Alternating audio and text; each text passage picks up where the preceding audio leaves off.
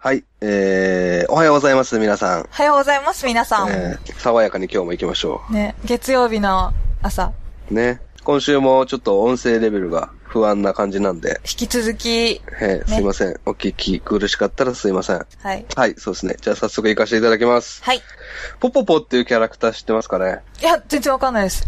ポポポくん、それ、何の、何ですかゲームですね。うんうんうん。えちー、ょっとわかまんあないです、またの名をトゥインクルポポちゃんって言うんですけど、可愛いですね、なんか。可愛いですよ。うん。トゥインクルポポちゃんは、あの、春研究所っていう会社があるんですけど、ゲームの。うんうんうん。そこが作ってるキャラクターで、うん。えー、ちょっとこれ、まさに今、ゲームボーイのソフトで出すかっていうところで、えー、ちょっと経営難に陥りまして、春研究所が。はい。どうしようかなってなってる時に、任天堂の方が、いや、このキャラクターは、もうちょっと手こ入れしたらかなり良くなるよって言って、うん。任天堂から発売することになったんですね。もう、任天堂が力貸してくれる感じになったんだ。あとはもうちょっと僕たちがお金出しますよっていうことで。うんうん。スポンサーですね。そうですね。うんで、春研究所から任天堂に移りまして、うんで、ポポポちゃんは、あの、アメリカで名前を募集しまして、ポポポだと弱いっていうことで、うんうん。そうすると、あの、アメリカでよく使われてる掃除機の形がありまして、はい。それがカービィっていうんですね。あそうです。なんかなんか知ってるぞ。星のカービィってうんういうんうん。ピンク色のね、気持ち悪いやつなんですけど、うんうんえ気持ち悪くないじゃないですか、別に。可愛いじゃなー、いですか。可愛くないよね、別にえ。、可愛くないですか可愛いっすか、うん。僕はあの、いまいちハマれないんですよね、あの、カービィ、星のカービィ。なんか似たポケモンいますよね。えー、っと、なんだろう、プリポムかン、な。プリンだ、プリン。プリンうん。みたいなやついますね。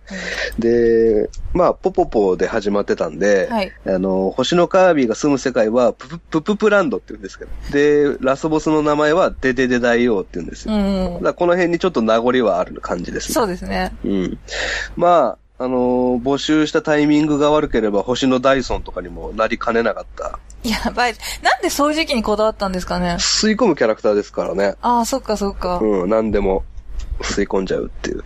で、このカービィシリーズは、あの、皆さんご存知の通り大ヒットしまして、ええ。えー1992年星のカービィゲームボーイ何百万本売れまして、えーその後93年星のカービィファミコン版、えー星のなんちゃらっていうタイトル。それはですね、ファミコンの最後のラストミリオンソフトっていう、うーん。 100万本以上売れた最後のソフト、ファミコンの。うーん。で、またゲームボーイに戻ってカービィのピンボール、えー、スーパーファミコンカービィボール、ゲームボーイ星のカービィ2、ゲームボーイカービィのブロックボール、スーパーファミコン星のカービィスーパーデラックス。これ結構売れたイメージありますすね。ごい数出てますね。めちゃくちゃ出てますね、えーで、カービィのキラキラキッズとか、星のカービィ64とか、えーヒットタイトルはたくさんあるんですけど、うんただですね、こう、発売、開発最後の方になって、結局発売されなかったソフトっていうのもたくさんあるんですよ、実は。えー順風満帆では意外となかったっていう。ねで、任天堂64で一番最初にカービィが発表されたカービィボール64というソフトなんですけど、はい。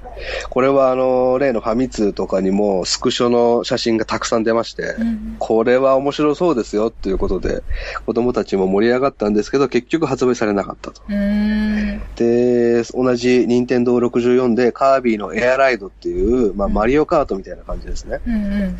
カービィレースみたいな感じなんですけども、これもカービィのレースっていうことで期待されて、写真もたくさん出たんですけど、結局発売されなかった。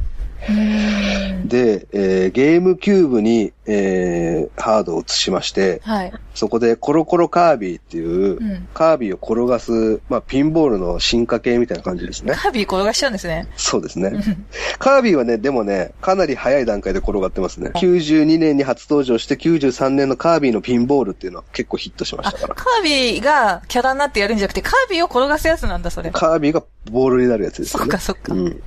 で、カーコロコロカービィなんですけど、これは画期的なシステムを使ってまして、うんえーテレビでゲームキューブを映して、うんえーお手持ちのゲームボーイアドバンスとコードで繋いで、ゲームボーイアドバンスがだからピンボールの下の部分になってるっていうか、うーん。えーテレビの画面でカービィが下に落ちるじゃないですか。はいはい。そしたらお手元のゲームボーイアドバンスの方に転がってくるっていう、うーん。連動してるんですよ。面白いですね。うん。これ、あったら面白かったんですけどねう。ん。あの、発売そうですよね。発売されなかったう。ん。うん。で、えー、じゃあ、もうこのシステムそのまま使って、うん。カービィ要素消して、うんカービィのところをサッカーボールに変えろって言って。おー、そんなことをしちゃうんだ。うん。サッカーボールのピンボールゲームっていうことで、もう出せ出せ出せ出せもう、早く出せっていうなって、うんうんなったんですけど、あのーこの頃ですね、時代が悪くて、はい。ゲームボーイアドバンスからゲームボーイアドバンス SP っていうのにみんな変えてた時期なんですよ。へえ。ゲームボーイアドバンス SP って覚えてますあの、パカパカのやつですね。うんうん。携帯電話うん。みたいな感じのやつなんですけわどか。りました。はい。あの、ゲームボーイアドバンスにはセンサーカードリッジっていうのが付けれるんですけど、うんゲームボーイアドバンス SP っていうやつにはセンサーカードリッジが付けられないんですよ。うん。なので、あの、転がす、転がす、前に傾けると転がすってことができなくなっちゃうんですよね。で、このゲームボーイアドバンス SP に子供たちが変えていったことによって、今サッカーボール版のこのピンボールゲームを出しても全然売れないっていうことで、うタッチの差で出せなかったっていう。ん。残念。うん。で、コロコロカービィで出しとけばよかったのに、うんっていうやつなんですけど。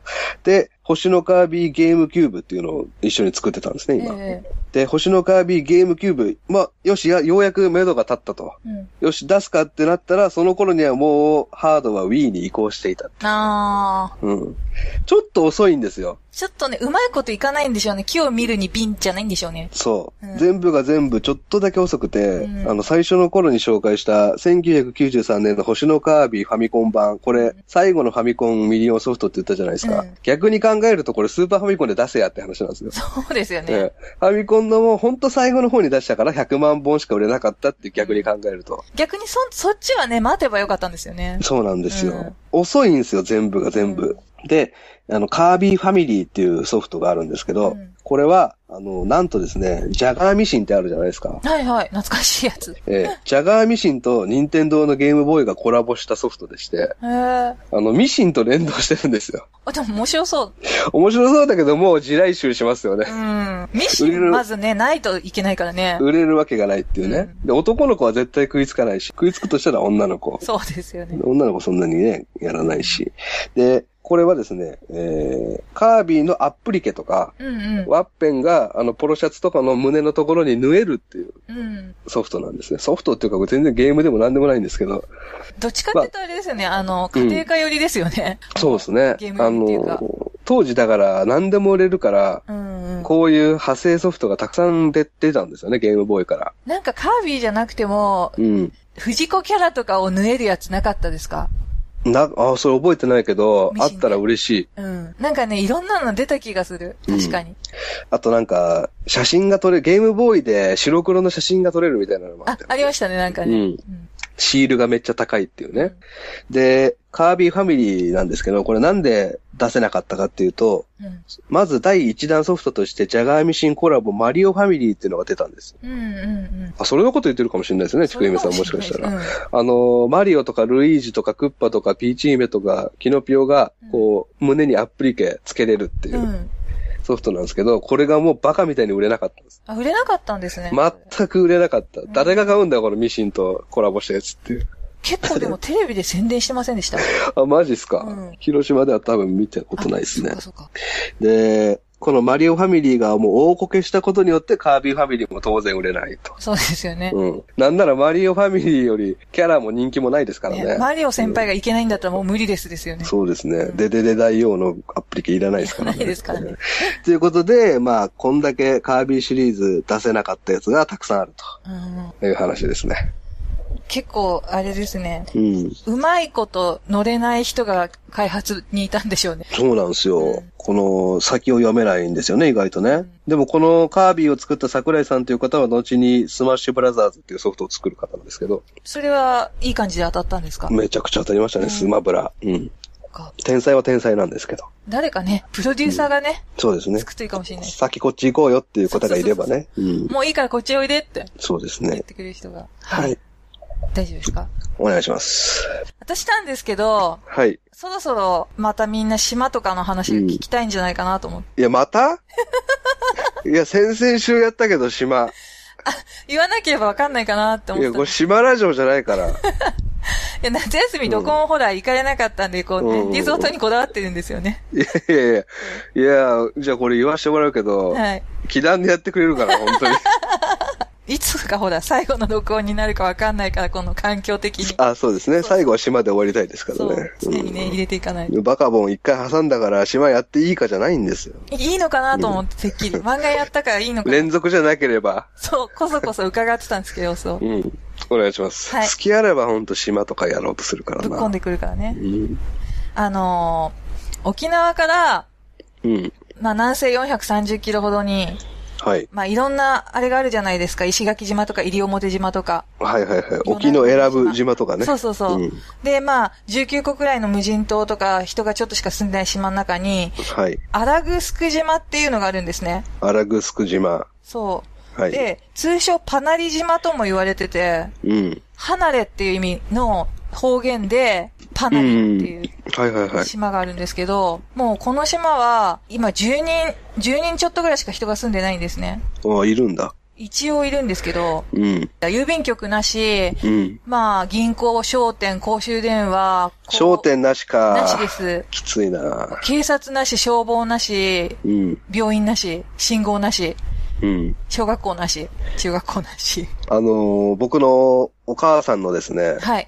地元っていうか、生まれた故郷がええ、瀬戸内海の島なんですよ、ちあ、っちゃい。そうなんですね。はい。あのー一周3時間ぐらいでできるよううな、ん。あのー僕が本当に一番最初の記憶、50人ぐらいでしたね、島民。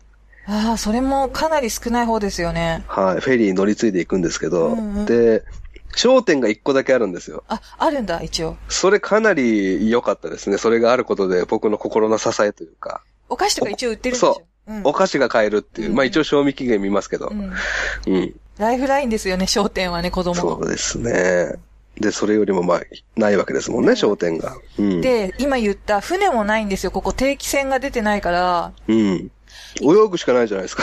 かカヌーとか、行くとしたらその、石垣島の方から、ツアーみたいなやつがかろうじてやってて、そこに申し込んだりすれば、うん。何時間かだけはいていいよとか、もしくは、その、島に1個だけある、2個かな、宿泊施設があって、そこに泊まって、そこに予約をすると、まあ、迎えに来てもらったりとか、そんなことできるんですけど、うん。基本毎日定期船とかが運航してるわけじゃ全然なくて、うん。で、あの、上地島と下地島っていう2つの島からできてるんですけど、うん。これ、ここに結構な数のなんかタブーがあるんですよ。ああ、そうですか。うん。うん。で、あの、絶対に、まあ、この間も同じようなこと言ったんですけど、は絶対に表沙汰にしちゃいけないお祭りっていうのがあって、い。うん。で、その、言わず、何でしたっけおお言わず様あね。あー、お言わず様ね。うんで、そこは、昔は700人くらい人が住んでたらしいんですね。この今10人くらいなんですけど。うん。だから、そのお祭りの日の夜になるとみんな帰ってくるっていう島の人たちが。はいはいはい。で、大体、沖縄とか石垣とかに、あの、開墾に出て、そこで住んでるんだけど、もともとはその島の人間だっていう意識がすごい高いから、うん。その祭りをしに必ず帰ってきて、うん。そうするとまあ400人くらい一気に人が増えるっていうお祭りの。うんうんうん。ただし、外部の人は本当に一切入っちゃいけなくて、うん。で、潜入レポートがしたいじゃないですか。どんなお祭りか一切知らされてないから、うん。うん。まあ、したくないけど、うん。。まあ、まあ、それしたいと思うんですよね したい方々もいますよねそううんまあ、お金になるじゃないですか。それ暴けば、うんうんうん。記事とかになるんで。うん。なんですけど、その、島の人と、ね、直接こう、知り合いだったりとか、紹介者だったら、外部の人が入っても大丈夫なんだけど、うん。本当にそういう関係者だけで、勝手に来たらもう追い返されちゃうし、うん。で、赤股黒股っていう神様が来るんですね、このお祭りには。はあ。これが結構やばい姿をしてて、うん。まあ2メートル以上あって、え、何を言ってるんですか、今。やばい姿をしてるんですけどって。 2メートル以上あるんですよ、身長がまず。ああ。で、あの、まあ人がやってるんですけど、うん。ああ、人がやってんのねう。ん。 ああ、びっくりした。ああの、あれ妄想を語り出したわけじゃないいです。るんですよって言ってんのかと思って。いよいよ最終回だなと思っいて。よいよ最終回。あのね、電波になっちゃったんで、ここで終了ですよね。あの、生ハゲってあるじゃないですか。はい。みたいな感じを想像してくれるといいんですけど、うん。もっと身長がだから大きくって、うん。で、あとよく言われてるのがピグモンにそっくり。ああ、わかりますよ。うん。で、体中に山ぶどうの葉っぱとツタでできた100キロ近い、うん。 80キロ強ぐらいの衣装をまとって、うん。それで、無知をしならせたりしながら、こうこう、なんていうの、町、町っていうかまあ、集落。街を練り歩く。でも、生ハゲはコンセプトあるじゃないですか。ありますあり ます。悪い子はいないかっつって、子供に、まあ、教えるってことですようね。んそれな、何をするんですか赤股黒股様は。赤股黒股は一応、北二条人、な、ニコイチなのそれ。ニコイチです。コンビってことコンビで。で、白股もいたりするんですけけど、うこん。の、今回取り上げてる一番こう厳しい島っていう、この荒城島以外に小浜島とか、うん。西表には白股もいるんですよ。あで、多分白股は子供なのかなっていうイメージなんですけど、あ赤股黒股はそっちの島には出ない。赤股、黒股、白股が3人出るんですね。小浜島とか西表には。なるほど。で、この、荒城島は赤股、黒股と、今度、子供の赤股、黒股も出るんですよ。ややこしいなそう。赤股お父さんと赤股子供と、うん黒股お父さん、まあ、どっちがお父さんでお母さんなのかもよくわかんないんですけど、うん。子供が出て、うん。で、そういう北条を司るお祭りだから、この子供の赤股黒股が誕生するっていうコンセプトで、その祭りは要はやるみたいなんですけど、うん。ここが、外部の人に絶対その詳しいことを見せないから、うん。定かじゃないんです。何をしてるのかが、その儀式を。な、何のお祝いって言いました北条。だから、まあ、豊作作物が作物の一応そういう、あーうんはいはいはい。なんですけど、ね、今、ことしやかに言われてるのは、結局、赤股って女の人の隠語で、黒股が男の人の隠語なんじゃないかとか、おうー。ん。それで、その、血が出るからね。血が出るから、うん。で、まあ、祠の奥みたいなところで、実際に、それの二人みたいなイメージの男女が交わることによって、うん。ね、工場のお祝いとともに、まあ、そういう実際に子供を作るみたいな儀式をしてるんじゃないかとか、はい。あと、結構ここが、まあ、みんなきな臭いから、あれなんですけど、人魚伝説があるんですね、もともとこの島って。へえ。で、もともと貧乏というか、うんあのーまあ、そんなに作物もできないじゃないですか、南の方だから。はい。だから、琉球王朝に年貢として納めてたのがジュゴンの肉だったんですよ。うん。うん。ジュゴンがすごいいたんですね。でジュああ、ゴンそうなんですか。。そうう。ジュゴンってほら人魚ってされてるじゃないですか。うん。なんで、で、食べるのも、まあ、人魚の肉を特別に貧しいんで食べてもいいっていう風にされてて、うん。で、それを、まあ、自分たちの祖父にね、買ってきた人魚を祀るためだって言われてるんですけど、人魚神社っていうのがあって、うん。ただその鳥居がある神社の先はもう絶対に入っちゃいけなくて、うん。まあそこでも何が行われてるのかがわかんないというか言われてるんですけど、うん。ジュゴンって食べていいんでしたっけジュゴン今は多分ダメですけど、ダメ。で、昔も多分基本的に食べるものじゃなかったんだけど、ここは本当にね、許されてて他にないので、っていう、不老不死になりますもんなね。ります。ガンガン多分不老不死になりま、なってますよね、この人たちね、そして。ね。うん。本当で、そのさっき言った赤股黒股うん。の、その儀式が本当に男女であるとしたら、生まれた子供を、その、ジュゴンに見立てて、たうん食べてるっていうところまでが、一連の流れなんじゃないかみたいな。え赤股黒股の子供を食べる赤股黒股っていう、要は設定で、祠の中でセックスした男女が、まあうん次の年とかになったら子供できるじゃないですか。はい。その時に、その、去年の作った子供、まあだから1年経ってる子供を食べる、その、子供を食べる。食べるとか、やってるんじゃないかとか、いろんな噂が囁かれてて、うん。で、まあ、ね、そういうライターの人とかは、そういう記事書きたいでしょうから、潜入しようとしかしたりするんだけど、うん。基本はもう、写真撮影もダメだし、スケッチしてもダメだし、うん。もし、こう、仲良くなって、島の人に許してもらって、こう、うん関係者として入っても、島の人がここにいていいよとか、ここに動いてとかっていうのに全部従わないと勝手にうろうろして祭りの間歩いちゃダメだしっていうあ。ーすごくだから、ひもう本当に何をしてるかがわかんないっていう風にされてて、なんかでもよくテレビとかでね、そういう島とか見れるじゃないです見かれ。ます見れます。本当に、本当に入ったことない島がたくさんあるってことですね、実は。だし、この赤股黒股をやってる他の島の中でも、パナリっていうこのアラガスク島が一番厳しいみたいですね、本当うん。でもそうやって今、ちくゆみさんの耳に入ってるっていうことはまだ緩いってことですもんね。そうですね、ただこれも私、うんずいぶん前に、あれしてるんで、うん。もうちょっと緩くはなってるかもしれないですね。やっぱり、この、まあ、なんで秘密にするかっていうことなんですけど、なんでなんですか私が考えたのは、ちゃんとしたお祭りじゃないですか、大事な自分たちの。うん。だから単純に本当によその人に荒らされたくないっていうのもあるし、うん。あとはよく見たり伝えたりすると神の呪いを受けるからっていう風にしてるんですけど、お言わずさまだ。お言わずさま。ただこれ一回、あの、禁止になったことがあって、このお祭りが。うん。で、その中央に知られちゃったから、まあ、琉球王朝なんですけど、うんうん知られちゃったから禁止になったっていう風に思ってて、うん。だからもう、禁止にならないように再び秘密にしておけば、うん。こういうお祭りやってるってこと自体自体が漏れないんじゃないかって思ったんじゃないかっていうのと、うん。あとは、でもこれグレーだと思うんですよね、その、うん。ね、島の人に例えば尋ねたら、いやいや、そんな怖いお祭りじゃないけど、でも基本的には見てほしくないし、その日はあまり人に入ってほしくないっていう答え方を大体するみたいなんだけど、うん。そういうふうにね、あえて明るく言ってるのかなっていうのもあるし、うん。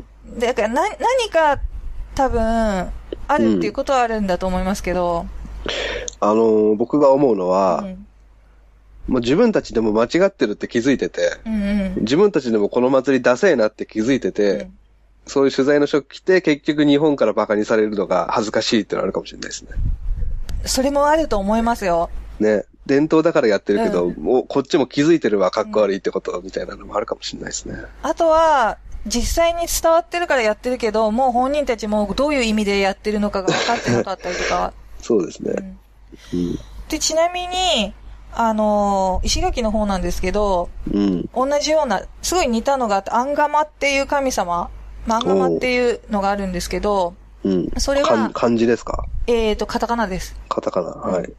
それはミノをつけた、だからもっと本当に生ハゲ寄りのうん。人が来て、集落を祝うというか、うん。まあ、祝福するみたいなイメージなんですけど、これと基本的に実は変わらないものだと思ってて、うん。で、ミノっていうのは、来訪神っていう、外から来る神様が、あの、し着てるスタイルの、一番ポピュラーな、まあ、コスチュームなんですね。うん。